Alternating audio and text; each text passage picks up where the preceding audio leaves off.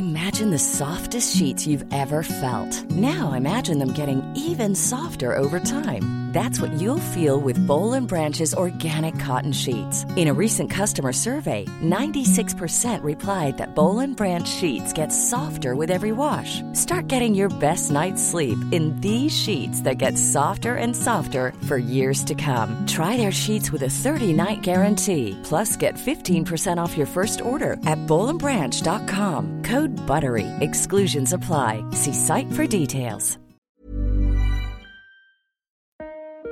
Licencias Online es el nombre de la compañía. Nos dedicamos a comercialización y desarrollo de negocios de tecnología. Eh, licencias y online son quizás dos términos que juntos hablan de el enfoque de la oferta de valor que llevamos al mercado y online porque tenemos un modelo muy enfocado en lo que es el, el modelo digital de negocios. Lo que nosotros ofrecemos en realidad es ayudar a construir un ecosistema de socios especializados que puedan darle ese valor a las empresas, a los clientes, a los que necesitan eso. Y esa es la parte importante de la transformación digital. Construir con tus procesos, modelarlos digitalmente y no tratar de utilizar la digitalización solo porque es una moda o algo que suena bien o porque alguien dijo que la nube era mejor. Creo que tiene que ver más con entender qué es lo que mejor nos funciona y buscar que eso sea efectivo.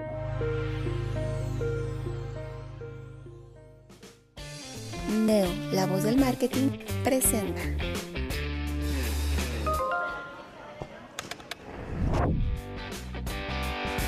¿Qué tal? ¿Cómo están? Muy buenas tardes. Muchísimas gracias por sintonizarnos nuevamente en un episodio más de La voz del marketing. En el programa de hoy tenemos a un invitado que es Ernesto Jiménez. Él es el Country Manager y Director Comercial de Licencias Online. ¿Estoy lo correcto, eh, Ernesto? Sí, de Licencias Online en México. Mucho gusto y bienvenido al programa. Muchas gracias Francisco, eh, un gusto estar aquí contigo y muchas gracias por invitarme a platicar con tu auditorio. Te lo agradezco. Oye, sácanos de una duda porque muchos pueden decir licencias online. Bueno, sí, pero dice mucho pero poco a la vez. ¿Qué es licencias online? Es una muy buena pregunta. A ver, licencias online en realidad es un nombre, es el nombre de la compañía. Nos dedicamos a comercialización y desarrollo de negocios de tecnología, muy enfocado en eh, desarrollo de tecnología eh, de software y que ahí tiene mucho que ver con, con el enfoque, ¿no? Eh, licencias y online son quizás dos términos que juntos hablan de el enfoque de la oferta de valor que llevamos al mercado y online porque tenemos un modelo muy enfocado en lo que es el, el, modelo digital de negocios, el modelo de una oferta de valor a través de tecnologías de nube o tecnologías para la nube que digamos comercializamos para las necesidades particulares de la especialización en la que Diseños Online se maneja, que es alrededor de principalmente de lo que tiene que ver con ciberseguridad y tecnologías de infraestructura data center nube. Ok, es decir, Licencias Online se especializa en cybersecurity, vamos a hacer pochos, ¿no? Ajá, sí, sí, exacto. Y todo lo que necesites para tener unos servidores en la nube, es decir, sistemas como Amazon Cloud o como estos grandes de Kio Network, etcétera, que te proveen el servicio de, de nube. ¿Estoy lo correcto? Exactamente, tecnologías como, como en, el, en el caso de nosotros comercializamos Microsoft y comercializamos otras tecnologías para nube como virtualización de VMware, de Citrix, de, diferentes tecnologías de ciberseguridad eh, que tienen que ver con lo más básico que conocemos como un firewall o un, eh, seguridad para, para la computadora, el endpoint, pero también tecnologías mucho más especializadas alrededor de la detección de riesgos en los eventos de, ciberseguridad, de amenazas eh, digitales y tecnologías que tienen que ver con el modelo de transformación digital y quizás yo lo resumiría mucho más en, este concepto, ¿no? Lo que hace posible la transformación digital segura. Claro, hay cierto nicho, ¿no? En donde trabajamos alrededor de lo que es el data center y la infraestructura, pero mucho con un enfoque de ayudar a que esos modelos de negocio y que los clientes y, y las empresas puedan operar de una manera eh, más eficiente, más rápida, más cómoda y particularmente ahorita en la pandemia, ¿no? Que se convirtió quizás el 40% de las personas que hoy trabajan en línea no trabajaban antes en línea. Entonces, buscar cómo contribuir a que esas personas puedan hacer su trabajo, que puedan mantener su trabajo, que puedan ser productivos para las organizaciones, pero al mismo tiempo que también sea seguro para ellos y para, también para la competitividad y la, eh, la protección de la propiedad intelectual y la información o datos que, que manejan de sus clientes. Eso es muy importante. A ver, yo tengo una duda como usuario, como usuario final, ¿no? Eh, el software que pongo yo de antivirus es lo mismo que se coloca en la nube o cómo está porque no no alcanzo a dimensionar la seguridad en la nube explícame un poquito hay cualquier cantidad de tipos de productos de seguridad y necesidades que se tienen que cubrir dependiendo de, la situación, ¿no? En el particular caso, como mencionabas, ¿no? En tu computadora y en el uso que cualquier persona le da al Internet de manera privada o de trabajo, pues necesitas una computadora que esté protegida de manera que cuando recibas un correo, pues esté, digamos, algo filtre ese correo porque si llega un correo con un archivo o una liga maliciosa y le damos clic, pues podemos infectar nuestra computadora o digamos en la misma computadora lee a veces el archivo o lee la liga y antes de en el momento en que tú la abriste y en son microsegundos la va y la verifica y te ayuda a anticipar que ese acceso es eh, malicioso y te bloquea. Eso ya lo hacen muchas tecnologías. Entonces al final de cuentas lo que está instalado en tu computadora es parte de todo lo que debe de protegerte porque primero están los servidores en donde llega el correo y ya cuando está ahí dentro de el servidor en donde tengas tu servicio de correo, ese también tiene que filtrar todo para asegurarse o elevar la posibilidad de que esa información cuando llegue a ti ya venga limpia.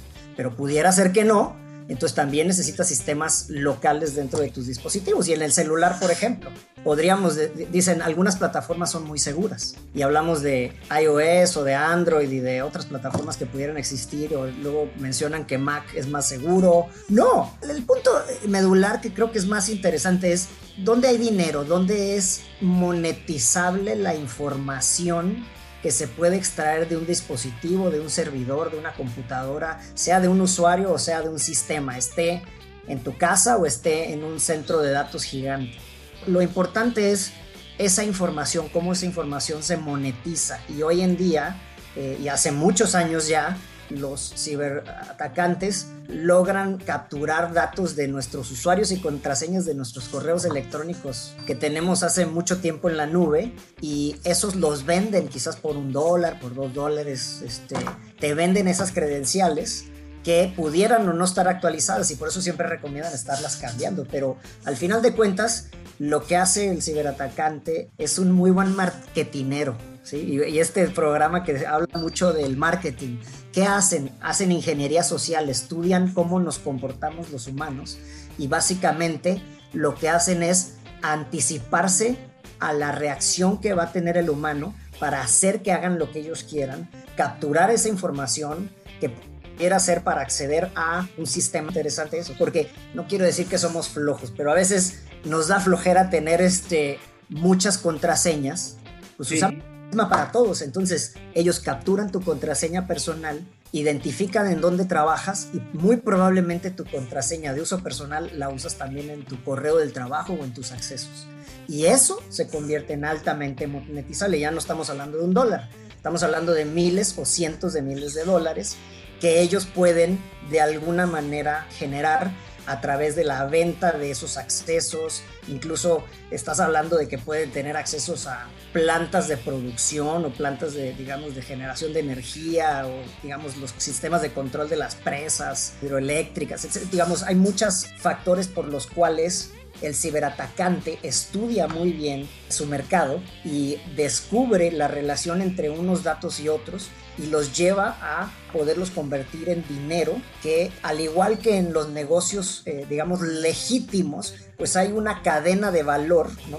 que va construyendo una oferta hasta que le llega a un usuario final. Por ejemplo, un celular pues tiene que tener servicio, también tiene el wifi que usa desde su casa, entonces tiene que tener un servicio de, de internet en su casa, pero también el servicio de internet de la telefónica y también tiene que tener pues el, el aparato, que alguien hizo la pantalla, alguien hizo los chips, alguien hizo la batería, alguien hizo la carcasa y alguien luego los accesorios que le pones y compras para ello. Entonces, todo es un proceso que se va ensamblando en una oferta final, ¿verdad?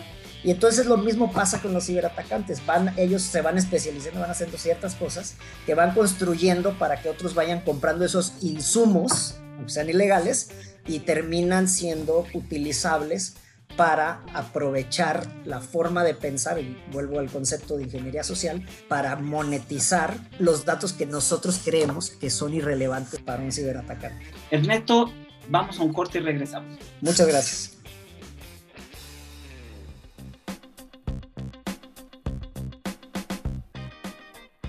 Gracias por regresar a La Voz del Marketing y tenemos a nuestro invitado, don Ernesto Jiménez. Él es el Country Manager y Director Comercial de Licencias Online México. Estábamos platicando de qué es lo que pasa y cuál es el objetivo de los crímenes cibernéticos, que es recopilar la data para después vender. Ernesto, en contexto de pandemia, ¿hubo algún tipo de incremento de ataques cibernéticos en México y Latinoamérica? Esa es una extraordinaria pregunta. Eh, sí, hubo un incremento con los ataques. Ahí hay muchas cifras eh, generales que se encuentran en, en, la prensa ¿no? y también en las opiniones de los especialistas. Pero sí, eh, lo que te puedo decir es, hubo un incremento sustancial y fue como nosotros nos dedicamos a la comercialización de tecnologías de, digamos, de protección contra los riesgos cibernéticos, vimos un incremento importante y viene derivado mucho a través del factor del el incremento del modelo de trabajo home office y el modelo de digitalización de muchas empresas. Algunas que ya lo tenían semi preparado y otras que los agarró con los dedos. una puerta. Claro. Entonces, estoy hablando de empresas grandes, ¿no? Y de algunos retailers de los más importantes en México. Estuvimos viendo, y por ahí un video de, del director de esta empresa Rosa. Termina en OL. Termina en OL. Que contaba este, el director cómo los tomó por sorpresa de alguna manera y cómo tuvieron que replantearse. Eh, y es muy interesante ver cómo una organización que, además que ya estaba muy digitalizada, termina encontrando amplios retos para lograr convertir su modelo de negocio y su oferta de valor en algo accesible y alcanzable para el cliente que no puede llegar a una tienda físicamente. Entonces, digamos, vimos mucho eso y te podría decir que este año en los datos eh, se espera entre un 30 y 40% de crecimiento de la nube, del consumo de tecnologías en la nube, que es básicamente wow. eh, el uso en, en, suscripción o modelos de consumo tarificado de, de diferentes sistemas, de manera que eh, este año es, es, la proyección que se tiene y eso es porque las organizaciones, creo que dos cosas. Primero, se dieron cuenta de una manera forzada que tienen que estar preparados para cualquier, cualquier contingencia y segundo, también encontraron muchas oportunidades de eficientación y sobre todo creo que es, eh, tiene que ver con una capacidad de elevar su competitividad y realmente transmitir un valor diferenciado. ¿no? A pesar de que hay muchas organizaciones como aquellas de los, de los cafés, que te básicamente no es eh, solamente el café que compras, sino es la experiencia de irlo a comprar y de tener una sala en donde sentarte y tener una reunión de trabajo, tiene que ver también mucho con la accesibilidad y parte de la experiencia es quizás una gran experiencia es poder comprar algo y no tener que salir a ningún lado, ¿no? en muchos casos, ¿no? sobre todo en este contexto de la pandemia. Entonces, pues sí, es, eso es lo que estamos viendo y hay, hay una gran demanda en la digitalización, pero hay cosas muy simples y mucho más simples y tangibles que están alrededor de esas necesidades como puede ser la telefonía. Y a nosotros nos tomó, no por sorpresa, pero por otras razones en realidad. No es que estábamos pensando que iba a haber una pandemia, porque evidentemente no era algo previsible para... No. Pero eh, ya habíamos decidido abandonar una oficina rentada y acceder a, un, a una oferta de coworking Y ese movimiento nos hizo digitalizar o transformar nuestra telefonía, que era física, llegaba un enlace y se conectaba a un conmutador, a transformarla a un modelo de nube. Entonces hoy, a través de nuestras eh, herramientas de colaboración, está integrado, y hace rato hablábamos de, comentábamos, ¿no? De las nubes, en este caso Microsoft, integramos nuestra telefonía dentro de nuestro mismo eh, herramienta de, de colaboración y productividad, de manera que es lo mismo chatear, llamarle a alguien interno o recibir una llamada telefónica de cualquier cliente y eso nos permite una fluidez muy natural, nos permite tener gente operando desde Chile o desde Colombia como si estuviera en México con una línea telefónica local atendiendo clientes y siendo realmente transparente en los procesos. Entonces también da como muchas oportunidades a gente que quizás no está dentro de los grandes centros económicos, sino que está en, los sitios menos concurridos y también a las empresas les da oportunidad de quizás contratar ah, en lugares donde la mano de obra pudiera ser un poco más barata y más accesible para tener más gente empleada. A ver, tomando en cuenta ese servicio que le hemos denominado en el argot de, de, de mercadotecnia as a service, una empresa está trabajando, como dices tú, en home office o ahora empieza de la parte de manera híbrida. Es decir, hay un servicio que ustedes promueven y tienen que es licencias sobre seguridad sobre los teléfonos o ustedes dan el servicio de conmutador digital digámoslo así, que llegas y puedes traspasar las llamadas, o cómo. Excelente. A ver, eh, no, nosotros eh, comercializamos diversas tecnologías y servicios donde tenemos socios especializados en cada una de esas tecnologías, porque tenemos un portafolio de 30 fabricantes diferentes, además de otros servicios que incluimos, como puede ser las comunicaciones, y entonces eh, lo que hacemos es integrar y ayudar a predefinir o prediseñar soluciones que permiten llevar ese concepto de transformación digital que suena como muy etéreo, algo muy tangible, decir, ¿qué es transformación digital? Pues en vez de tener un conmutador en tu oficina, tenerlo en, vía internet para todos tus empleados. Eso es transformación digital. Ahora, por ejemplo, eso es lo que acabas de mencionar, tener una central telefónica en la nube. ¿Qué implica eso? Bueno, implica que, primero, te da una elasticidad porque el empleado puede estar en cualquier lugar. Correcto. En su casa, en la oficina, conectado a internet por un enlace de fibra óptica o puede estar eh, vía aérea con celular y siempre y cuando tenga una buena señal puede funcionar. Puede haber un call center completo operando de manera remota con las aplicaciones correctas y una buena implementación. Entonces hay muchas cosas que permite eso. ¿no? Ahora, quizás un poco tratando de pensar un poco más en tu pregunta, ¿no? ¿Qué, qué se requiere o qué implica? Bueno, implica que también los empleados o las personas donde están, pues tienen que tener un enlace mínimamente bueno, ¿verdad? Eso también es un factor que implica. Y luego, además, las leyes que ahora, eh, bueno, las iniciativas que hablan de costo de luz y telefonía o de comunicaciones dentro de tu casa, que lo debe o no pagar una, la empresa, ¿no? Entonces hay muchos factores que están ahí mezclados, pero que hacen posibles muchas cosas que antes no lo eran y que teníamos que ir a un centro de trabajo, a un lugar específico. Y hoy y hace mucho tiempo para nosotros en particular, nuestro centro de trabajo es nuestro celular, correcto, nuestra computadora. Ahora, es decir, pueden seguir manteniendo, siguiendo con el de telefonía, ¿no? Eh, pueden seguir teniendo su misma extensión, pero ahora a través de, de la telefonía en la nube te hacen llegar la llamada a tu celular o a tu teléfono fijo. Es una aplicación, simplemente una aplicación que suena como si fuera WhatsApp o Telegram o cualquiera, te suena una llamada. Lo mismo, pero esta viene desde la red pública de telefonía. Perfecto. ¿Y qué otro servicio para una oficina, para digamos para una pyme o para pequeña mediana empresa tienen servicio ustedes, Ernesto? Bueno, hoy en día eh, depende del modelo de operación, pero tanto en un modelo de una oficina física como en una oficina virtual existen prácticamente todas las tecnologías que se adaptan no solo a cómo opera la empresa, si es en un modelo, digamos, de on-premise, como se le llama, o en un sitio específico, versus un modelo más virtualizado de home office. Y en ambos casos, además, tenemos las modalidades en donde el cliente no necesita comprar la tecnología, sino la puede consumir o rentar. Es decir, puede pagar por su uso de manera mensualizada. Y la pregunta es, ¿por qué los clientes tendrían que desembolsar mucho dinero para comprar tecnologías cuando en vez de comprarlas las podían pagar por consumo, por tiempos eh, digamos que no tienen una, necesariamente una obligación de tiempo de consumo, que además pudieran tener la elasticidad para hacer más grande o más chico el consumo, dependiendo del crecimiento o decrecimiento de la organización. Y entonces a veces la pregunta que nos hacemos es por qué todavía las empresas quieren comprar la tecnología como activo.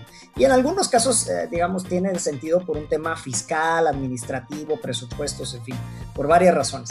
Pero la realidad hoy es que para todas esas empresas y particularmente las pymes, pueden consumir tecnología de manera mensualizada con servicios de un especialista que le puede administrar de manera remota esos servicios y pueden, digamos, tener esa elasticidad para que pueda esa empresa solo invertir de manera, digamos, de su propio flujo en ese tipo de tecnologías en vez en realidad es más bien gastar con el flujo y no tener que invertir de anticipado en esas tecnologías.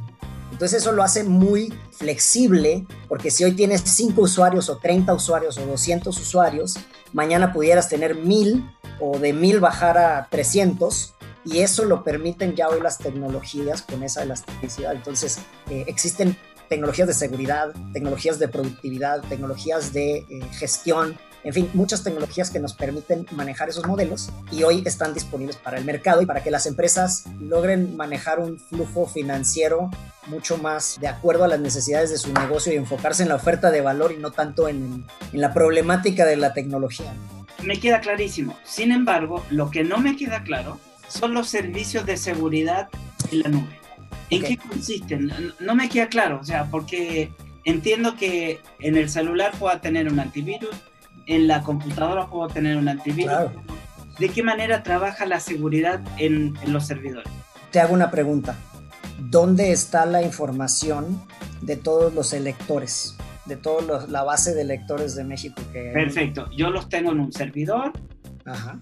Y en algún lugar, ¿verdad? En algún lugar en la nube, sí. En algún lugar puede ser en una nube pública, en una nube privada, que es básicamente un data center privado, pero al final está en algún lugar. Correcto. Esto está ahí y se puede acceder de alguna manera, de manera restringida o de manera abierta. Pero esa información hay que protegerla. Primero, si es privada y sensible a que sea publicada, se tiene que proteger para que no sea accesible. Si sí fuese accesible, hay que definir para quién es accesible y para quién no, ¿verdad? Entonces hay que manejar el privilegio de acceso a esa información a los que sí pueden y que la van a manejar, manejar con cuidado.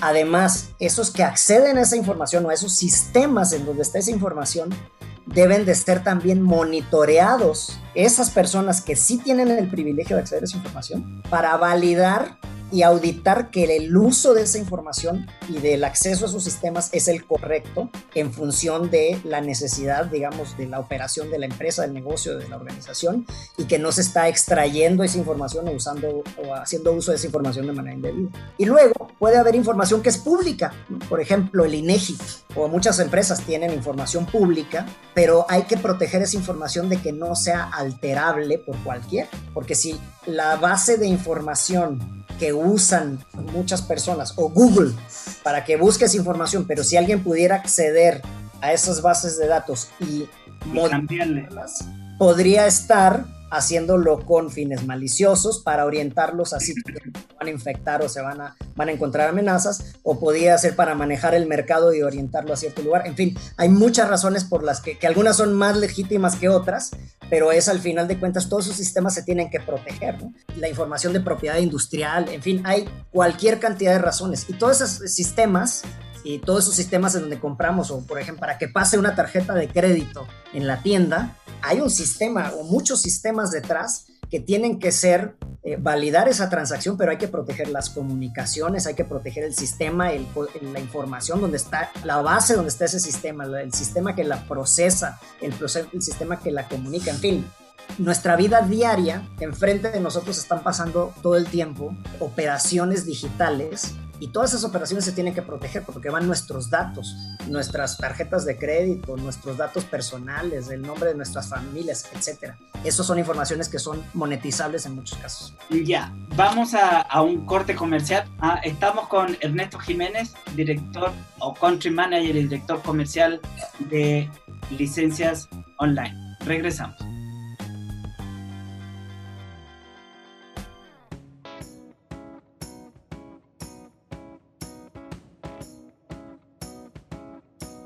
Gracias por regresar con nosotros a La Voz del Marketing. Tenemos de invitado a Ernesto Jiménez, el, él es el Country Manager y Director Comercial de Licencias Online. Eh, ahora, mi siguiente pregunta es, ¿estos servicios los debe de contemplar el servicio de nube que yo estoy contratando o se tienen que contratar independientemente? Esa es una excelente pregunta porque diste al clavo en algo. La mayoría de las empresas que ofrecen nube, pública o privada, no importa, tienen reclamos muy fuertes de sus clientes porque cuando se suben a la nube son atacados, son vulnerados. ¿Y por qué ocurre eso? El cliente le reclama a cualquiera de estas nubes y le dice, oye, tú eres Microsoft, tú eres AWS, tú eres Google, ¿por qué me atacaron? ¿Por qué me vulneraron si tú me dijiste que era seguro? Y hay un concepto que se llama la responsabilidad compartida, ¿sí? en donde todo lo que esté en la nube, ellos van a proteger el sitio en donde está ese servidor, el sitio físico en donde esté ese dato y no van a dejar que nadie entre y nadie altere físicamente el lugar. Van a proteger, digamos, todos los sistemas de gestión que ellos usan para darte el servicio. Pero ellos no pueden determinar si los datos que están en tu servidor los puede acceder A o B. Tú tienes que determinar quién accede, tú tienes que definir qué tipo de políticas tiene tu información, qué, qué tipo de políticas de acceso tiene tu información, quién puede entrar, por ejemplo, el buró de crédito. El buró de crédito para conectar una institución financiera al buró de crédito tiene requisitos muy específicos porque no cualquiera puede estar haciendo una conexión de consultas masivas, ¿verdad? Porque estarían explotando la información que es la propiedad intelectual, digamos, del buró de crédito. Entonces, en esos contextos, buró de crédito, por ejemplo, o cualquier tienda o cualquier, tienes que digamos, puedes ponerlo en donde tú quieras, pero tú tienes que preocuparte o ocuparte de que esos sistemas tengan claramente definidas las políticas de quién accede, quién no, qué se puede acceder y qué no, qué es público y qué es privado, de manera que esa información esté segura. Los proveedores, es como si compraras un servidor, pones tu información y luego le vas y le reclamas al, que te vendió el servidor que por qué te vulneraron. Entonces decir, pues no lo protegiste, ¿no? Yo te vendí el servidor, no te vendí la protección del servidor. Y es, es, muy similar, pero en la nube se confunde mucho ese término y es muy frecuente que eso ocurra. Perfecto. Ahora, ¿hay diferentes tipos de seguridad en la nube o siempre es la misma? Es decir, capas de seguridad o, cómo se mide, eh, por qué uno cuesta más caro que el otro. Eh, ayúdame en eso. Claro. Mira, hay, hay muchos factores de por qué cuestan más caro o más barato tiene que ver con los tiempos de reserva de los sistemas. Si yo me comprometo a consumirlo por más tiempo, me sale más barato. En fin, hay, varias técnicas que se utilizan en esos modelos, pero particularmente existen muchas capas de seguridad que se utilizan dependiendo del tipo de, infraestructura o de servicio que se está dando sobre todo. Porque no es lo mismo proteger la base de datos de quién accede y cómo se blinda esa base de datos que esa base de datos puede ser accesible, accesible por otro sistema o por una persona, interna o externa, versus proteger toda una infraestructura contra ataques de lo que le llaman denegación de servicio. Y denegación de servicio es un término que parece muy complejo, pero es muy simple.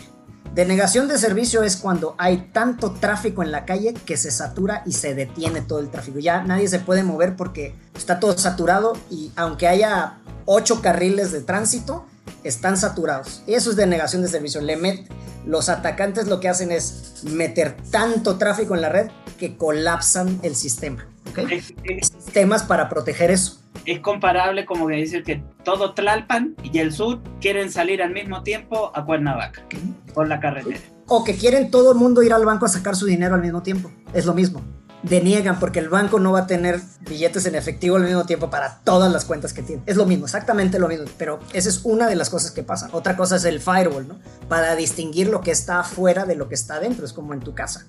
Cuando llegas a tu casa, bueno, pues entras tú porque tienes la llave, pero habrá personas que llegan y no pueden entrar porque no tienen la llave y más o menos un firewall bajo consideraciones mucho más complejas es lo que hace, es el guardia de la puerta que dice quién puede pasar y quién no bajo... El cadenero, pues. Exacto, bajo una inspección, ¿verdad? Luego existe el concepto de las bases de datos, pero podrías tener un servidor web de una aplicación web que es una tienda en línea. Y eso tiene requisitos muy particulares también de protección que son mucho más especializados, ¿verdad? puede haber la protección de un servidor que recibe el correo o que manda correo. Entonces también tienes que tener sistemas de filtrado que estén analizando si ese correo que llega o que sale de tu servidor pudiera ser malicioso porque pudieran secuestrar tu servidor para usarlo como trampolín para lanzar un ataque y no lo lanzan desde su propio servidor, lo lanzan desde el tuyo. ¿Tú ni cuenta te das? No, no, por supuesto que no te das cuenta, ¿no? Hasta después que empiezas a tener muchos problemas diversos con tus clientes o empiezas a tener o te empiezan a bloquear en el internet tal cual por tener dominio cochino. Sí, sí, por, por, mandar tráfico sucio, exactamente. Como mandar este agua del drenaje vía la tubería de agua limpia, ¿no? ok. Oye, Ernesto, ¿qué tipos de empresas son las que más han adoptado soluciones en la nube? Ok, muy buena pregunta. Y la diferencia es el más, ¿no? Porque te, diría primero que particularmente, y sobre todo en estas épocas de pandemia, pues prácticamente todas, ¿no? Y hablo hasta de la tiendita de la esquina, porque ya están usando tarjetas de crédito y sistemas de gestión de sus inventarios y de hacer pedidos con sus proveedores, ¿no? Pero evidentemente hay industrias que tienen un factor mucho más eh, obligado a hacerlo. Y digamos, lo que trataría de decir es, la transformación digital no excluye a nadie, ni al usuario, ni al estudiante, porque hoy clases virtuales, ni al maestro, ni al sector gobierno, ni al retail, ni al financiero. Sin embargo, sí las industrias particularmente financieras y retail las vemos eh, muy activas en las necesidades de la transformación digital, como lo comentábamos hace ratito. El sector financiero particularmente porque hay regulación y hay diversas regulaciones alrededor de lo que es el uso de la tarjeta de crédito desde un punto de vista financiero, ¿no? Y todo lo que tiene que ver con la digitalización de los bancos, eh, las mismas sucursales, en fin, una serie de factores y las normas que tienen que cumplir en términos de, auditoría para asegurar la privacidad y el control, digamos, operativo de estos bancos. Pero además, desde el lado del retail, también está el tema de las tarjetas de crédito, donde ellos también tienen que asegurar que el uso de esos sistemas es de una manera correcta para poder seguir contando con esos servicios de cobro con tarjeta de crédito. Entonces esas dos creo que son en mayor medida. Retail en algunos casos ha tenido fuertes caídas a lo largo de la pandemia, como ustedes deben de seguramente saber, y en algunos casos ha tenido unos crecimientos también muy altos, ¿no? Por ejemplo, supermercados, ¿no? Las tiendas de autoservicio han crecido, creo que por ahí de septiembre estaban alrededor del 50% de crecimiento, porque ahora la gente en vez de ir a un restaurante va y compra comida y la, la lleva a casa, entonces compras más comida para tu casa, o compras insumos al final de cuentas, eh, más productos de limpieza, obviamente, en fin, una serie de factores que tienen que ver con comportamiento que, que se desenvolvió la pandemia. Pero esos dos mercados eh, eh, notoriamente eh, marcan mucho consumo. El gobierno también. Gobierno también es una, digamos, un sector que demanda mucha tecnología, aunque el, el gobierno tiene, digamos, una, un comportamiento quizás sinoidal, ¿no? En donde son épocas, ¿no? Donde empiezan a, generar flujos de, de, consumo y luego de repente el cambios de gobierno, etcétera, hacen cambios de comportamiento de esos sectores en términos de consumo de la tecnología, pero quizás esos tres son los más importantes. Ahora, manufactura y particularmente en la parte de ciberseguridad está empezando a buscar muchas soluciones porque hoy los sistemas de manufactura y los sistemas de energía, de control de energía de plantas de todo tipo, están ya conectados a la red, a la red de datos. Y eso hace que sean vulnerables tienen que también entrar en, la conciencia y en, el uso de tecnologías de ciberseguridad. Entonces, digamos, muchas de las industrias, pero particularmente retail y financiero. Ok, si debiéramos de considerar una estrategia, Ernesto, estamos en mayo, pero hoy estamos en mayo de mil, 2020, es decir, un año atrás, ¿ok? Estamos empezando con la pandemia. Porque hay muchas empresas que se hicieron un un blackout total y se están reactivando eh, a medida que ya ya eh, los semáforos vayan bajando, la vacunación va aumentando, etcétera. Hay una reactivación económica y que les permite volver a funcionar. ¿Ok? Estamos en un supuesto, ¿no? Esta empresa dice, no puedo estar todos los días de 9 a 6 como lo hacía antes, voy a entrar en una etapa mixta en home office, el schooling, también voy a tener a los niños, vamos a estar eh, algunos días allá, otros días acá. Si tú les tuvieras que recomendar ¿cuáles son los puntos que tienen que tomar en cuenta para esta empresa, pyme o qué sé para que entren en un modelo y que puedan reactivar su economía y también poderle facilitar a los colaboradores poder trabajar allá y acá, ¿qué les recomendarías a ese dueño de empresa o a ese empresario que tiene que hacer? Pero esto me lo contesta regresando de, comerciales. Regresamos.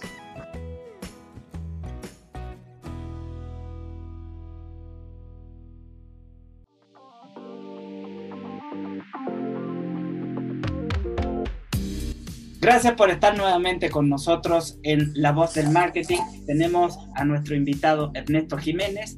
Él es el Country Manager y Director Comercial de Licencias Online. En el segmento pasado te había hecho una pregunta, Ernesto. Ok, sí, a ver, yo creo que depende del el grado de inversión que puedan hacer en términos de tecnología, ¿verdad?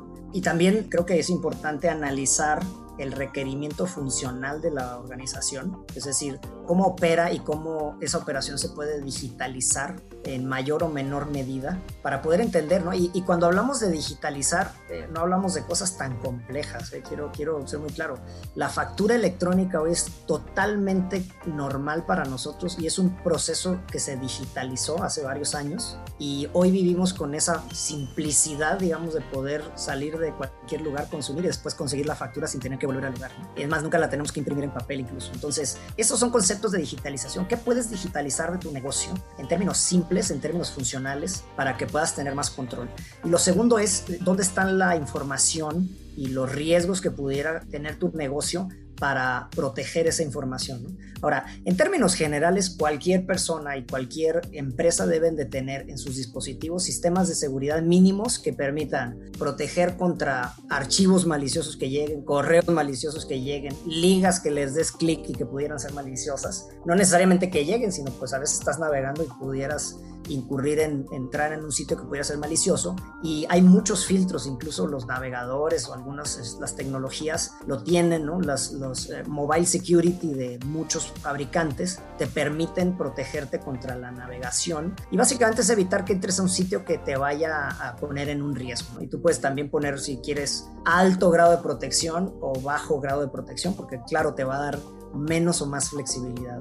Pero tiene que ver con eso. Y también creería que es importante que se acerquen a sus proveedores de tecnología, pero más con un enfoque de lo que necesitan resolver y no tanto de lo que quieren comprar. No le pidan el producto a su, pídanle más la solución que buscan. Necesitan tener usuarios que trabajan desde su casa, pero es altamente sensible la información. ¿Qué puedo hacer? Ah, pues hay sistemas que pueden ser escritorios virtuales que incluso el, el empleado los puede acceder desde su casa, desde su propia computadora personal, como el, concepto de Bring Your Own Device, ¿sí? Ni siquiera tiene que ser una computadora la empresa porque la empresa te provee el acceso al escritorio virtual de manera remota que puede estar en alguna nube y está todo bajo control de esa información. Cuando es muy sensible, te puedes manejar ese tipo de modelos. Eh, o para, por ejemplo, ofrecer eh, plataformas de colaboración o de laboratorios, digamos, virtuales, puedes hacerlo también con estos sistemas. Las escuelas pueden usar mucho eso. De hecho, hay un, otro día me estaban contando un caso particular de una escuela en Perú que hace, eh, le brinda a todos los estudiantes que desde su casa pueden hacer muchas pruebas eh, y tienen plataformas de trabajo a través de estos modelos y no, está, y no tienes que instalar en tu computadora casi nada, eh, sino que todo lo puedes acceder vía web o instalar muy poquito, porque toda la potencia de procesamiento y lo complejo lo hace el servidor allá en la nube, en algún lugar lejos que no sabemos ni dónde está pero funciona, ¿verdad? Eso es, eh, digamos, entender funcionalmente qué es lo que requieren, es creo muy importante. Y, como decía, ¿no? tener eh, conciencia de que la ciberseguridad tampoco es algo tan complejo. Es si tú tienes un auto, le cierras los seguros del auto y ya estás protegiéndote. Y si, y si subes las ventanas también, ¿no? Y si le pones una alarma, estás protegiendo un poco más. Y si le pones un bastón, te proteges un poco más. Y si lo dejas en un lugar más seguro, estás protegiendo un poco más. Y es un poco lo mismo, ¿no?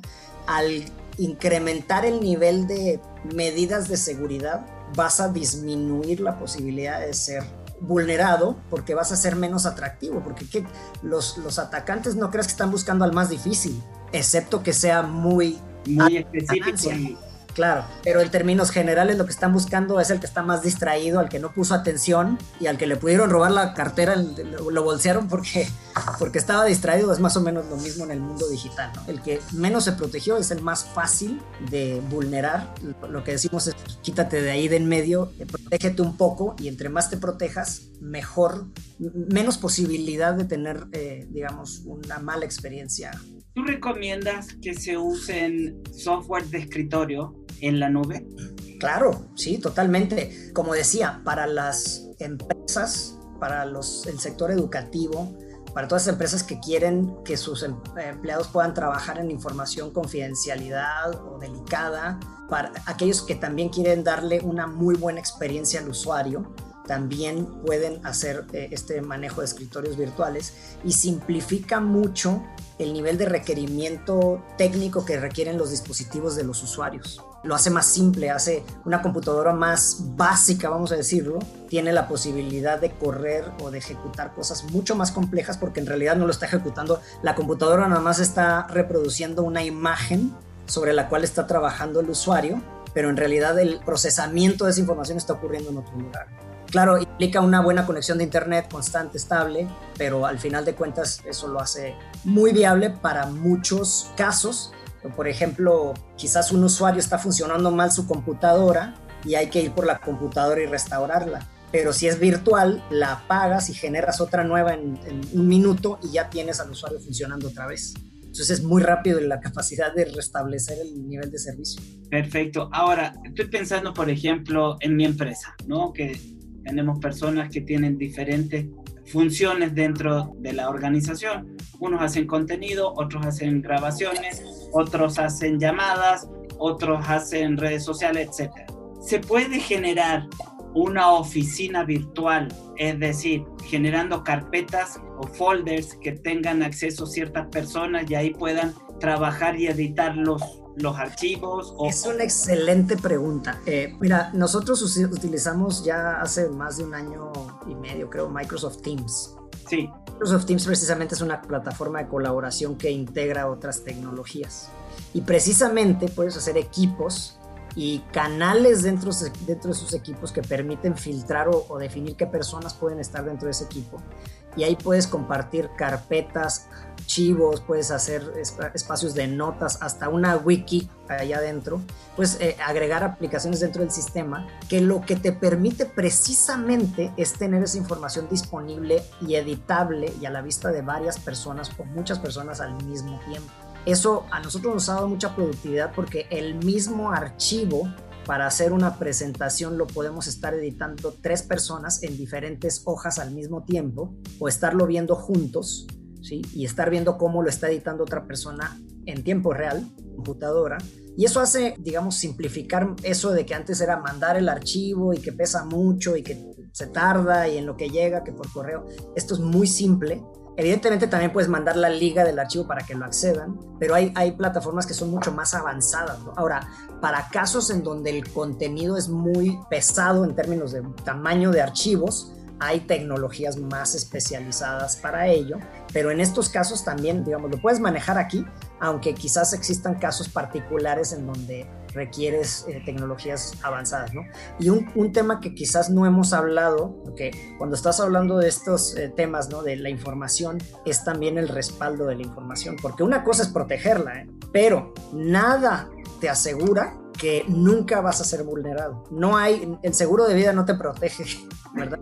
Te protege, eh, realmente, el seguro de gastos médicos no es para que no te enfermes, entonces es para cuando pase. Y estos sistemas de, de seguridad es para que evitar o reducir tu exposición al riesgo, pero nunca se elimina el 100%. Entonces, ¿qué otras cosas puedes hacer? Respaldar tu información. Y hay empresas que respaldan al segundo, ¿eh? están respaldando al segundo el dato para que se les pierda lo mínimo posible.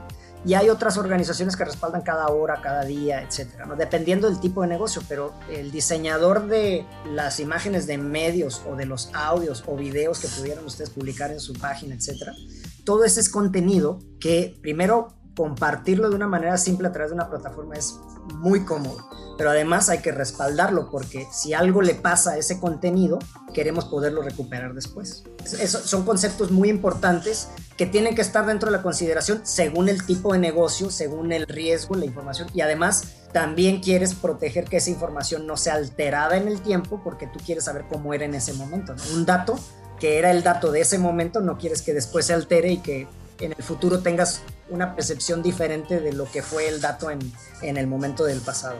Exacto. Ahora, yo he tenido la, la suerte, la desgracia, no sé cómo decirlo, de tener que trabajar con distintas plataformas para con los clientes.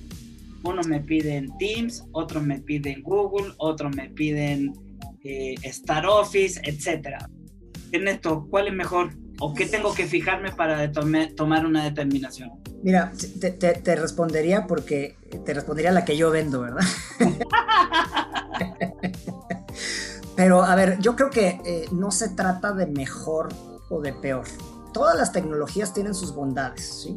Sin embargo, evidentemente hay tecnologías que están más pensadas para un modelo más completo de productividad, de valor. Nosotros, digamos, comercializamos Microsoft y evidentemente la consideramos la más potente por diversas razones eh, en términos de la el modelo, como lo usan, la integración de tecnologías, la integración de la seguridad dentro de esas tecnologías y en fin, hay una serie de factores ahí que, que pudiéramos comentar, pero al final la pregunta es, ¿quién tiene un buen ecosistema también de partners para las empresas, socios que sean especializados en ayudarte a hacer funcionar eso de una manera efectiva? Porque puedes comprar lo que tú quieras, te puedes comprar un Mercedes-Benz o te puedes comprar un Rolls Royce, pero si viene desarmado, necesitas a alguien especializado para que lo ensamble, ¿me explico? Y esa es la parte importante de la transformación digital, construir con tus procesos, modelarlos digitalmente y no tratar de utilizar la digitalización solo porque es una moda o algo que suena bien o porque alguien dijo que la nube era mejor.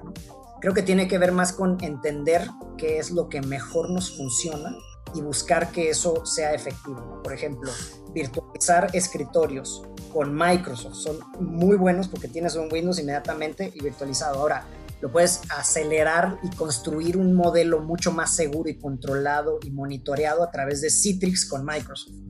Entonces, tienes diversos factores que te hacen que puedas cambiar, ¿no? Y lo puedes proteger incluso el endpoint con Trend Micro, Sophos, Checkpoint, y digamos tiene sus factores de protección que te pueden dar un valor, pero el concepto más importante creo que es la capacidad de integrar en el modelo de negocio lo que sea viable, porque tampoco puedes estar protegiendo de todo, todo porque vas a gastar más en, tecnología que lo que vende toda tu empresa.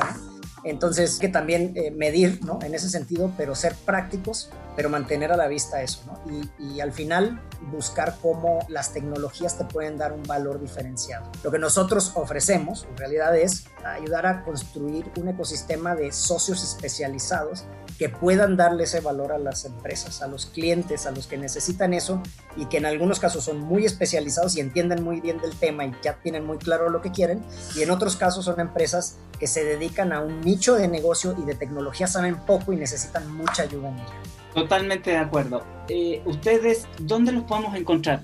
Veo que sabes mucho, entonces pues el que mucho sabe, buenos consejos dará, ¿no? Bueno, ahí este, es un poco la, experiencia de lo que nos piden nuestros partners digamos lo que buscamos es contribuir en la cadena de valor no solo a nuestro cliente directo, sino a los clientes de nuestros clientes. ¿no? y creo que eso ayuda a poder construir una visión un poco más concreta. Donde nos pueden encontrar es en info arroba licenciasonline.com. Repito, info arroba licenciasonline.com. Y también eh, nuestro número que es el 55 53 40 0800. Perfecto. Y la página es www.licenciasonline.com. Ernesto, muchísimas gracias por haber estado con nosotros. Ernesto Jiménez, director y country manager de Licencias Online. Muchísimas gracias por estar con nosotros. Francisco, muchas gracias por habernos invitado a este segmento en tu eh, programa. Eh, agradecemos mucho a tu público eh, y estamos pendientes para volver con ustedes si así lo desean en algún momento. Muchas gracias. Espero que no sea ni la primera ni la última, ¿ok? encantados de volver. Muchas gracias. Gracias a ti, Ernesto. Muchas gracias. Hasta pronto. Nos volvemos a conectar la próxima semana en La Voz del Marketing en neocomunicaciones.com. Hasta la próxima. Neo, la voz del marketing, presentó. Even when we're on a budget, we still deserve nice things. Quince is a place to scoop up stunning high-end goods for 50 to 80% less than similar brands. They have buttery soft cashmere sweaters starting at $50, luxurious Italian leather bags, and so much more. Plus, Quince only works with factories that use safe, ethical, and responsible manufacturing. Get the high-end goods you'll love without the high price tag with Quince. Go to quince.com/style for free shipping and 365-day returns.